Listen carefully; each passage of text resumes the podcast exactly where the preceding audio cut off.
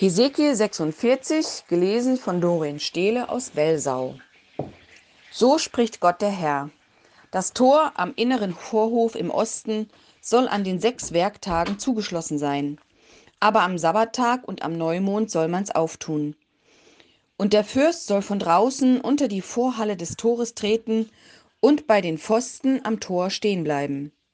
Und die Priester sollen sein Brandopfer und Dankopfer opfern. Er aber soll auf der Schwelle des Tores anbeten und danach wieder hinausgehen. Das Tor aber soll offen bleiben bis zum Abend. Ebenso soll das Volk des Landes an der Tür dieses Tores anbeten vor dem Herrn, an den Sabbaten und Neumonden.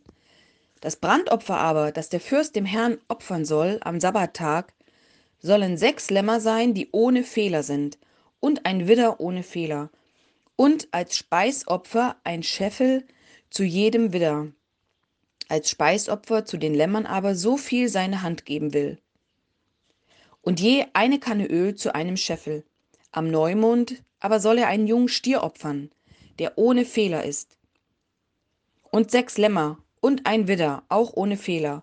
Und als Speisopfer je ein Scheffel zum Stier und je ein Scheffel zum Widder. Aber zu den Lämmern so viel, wie er geben kann. Und je eine Kanne Öl zu einem Scheffel. Und wenn der Fürst hineingeht, soll er durch die Vorhalle des Tores hineingehen und auf demselben Weg wieder hinausgehen.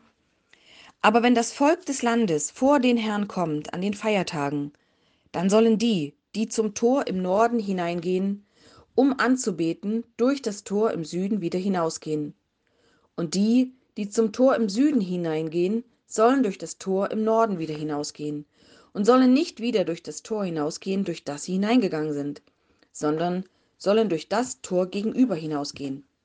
Der Fürst aber soll mit ihnen sein, wenn sie hinein und wenn sie hinausgehen.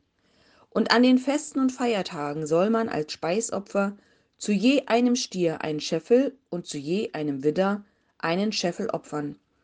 Und zu den Lämmern so viel seine Hand geben will, und je eine Kanne Öl zu einem Scheffel. Wenn aber der Fürst ein Brandopfer oder Dankopfer als freiwillige Gabe dem Herrn darbringen will, so soll man ihm das Tor im Osten auftun, damit er sein Brandopfer und Dankopfer opfern kann, wie er es sonst am Sabbat zu opfern pflegt. Und wenn er wieder hinausgeht, soll man das Tor hinter ihm zuschließen. Und er soll dem Herrn täglich ein Brandopfer darbringen, nämlich ein einjähriges Lamm ohne Fehler. Das soll er alle Morgen opfern. Und er soll alle Morgen den sechsten Teil eines Scheffels als Speisopfer dazu darbringen und den dritten Teil einer Kanne Öl um das Feinmehl zu besprengen, als ein Speisopfer für den Herrn. Das soll eine ewige Ordnung sein über das tägliche Opfer. Und so sollen sie das Lamm mit dem Speisopfer und dem Öl alle Morgen opfern als tägliches Brandopfer. So spricht Gott der Herr. Wenn der Fürst einem seiner Söhne ein Geschenk gibt von seinem Erbe, soll er seinen Söhnen verbleiben. Und sie sollen es als ihr Erbe besitzen.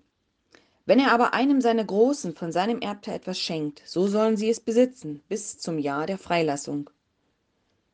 Und dann soll es an den Fürsten wieder zurückfallen. Nur der Anteil seiner Söhne soll diesen verbleiben.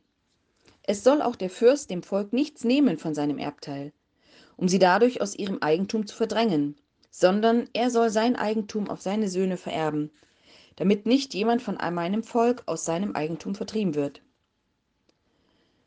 Und er führte mich durch den Eingang an der Seite des Tores zu den heiligen Kammern im Norden, die den Priestern gehörten. Und siehe, dort war ein Raum in der Ecke im Westen. Und er sprach zu mir, dies ist der Ort, wo die Priester das Schuldopfer und das Sündopfer kochen und das Speisopfer backen sollen, damit sie es nicht in den äußeren Vorhof hinaustragen müssen und so das Volk mit dem Heiligen in Berührung bringen. Danach führte er mich in den äußeren Vorhof hinaus und ließ mich in die vier Ecken des Vorhofs gehen und siehe, da war in jeder Ecke des Vorhofs wieder ein Vorhof. In den vier Ecken des Vorhofs waren kleine Vorhöfe, 40 Ellen lang und 30 Ellen breit, alle vier von gleichem Maß. Und es ging eine Mauer um jeden der vier Vorhöfe herum. Da waren Herde rings herum unter, unten an den Mauern. Und er sprach zu mir, dies sind die Küchen, in denen die Tempeldiener das Schlachtopfer des Volkes kochen sollen.